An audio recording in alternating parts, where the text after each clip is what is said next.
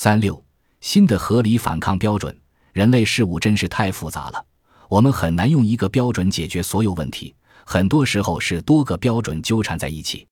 我认为我们可以把不等于不标准和肯定性同意标准合二为一，我把它称之为新的合理反抗标准。我国的司法解释规定，在判断女方不同意时，主要依据反抗，判断男方是否采取了暴力威胁或其他方法，使得女方不能反抗、不知反抗和不敢反抗。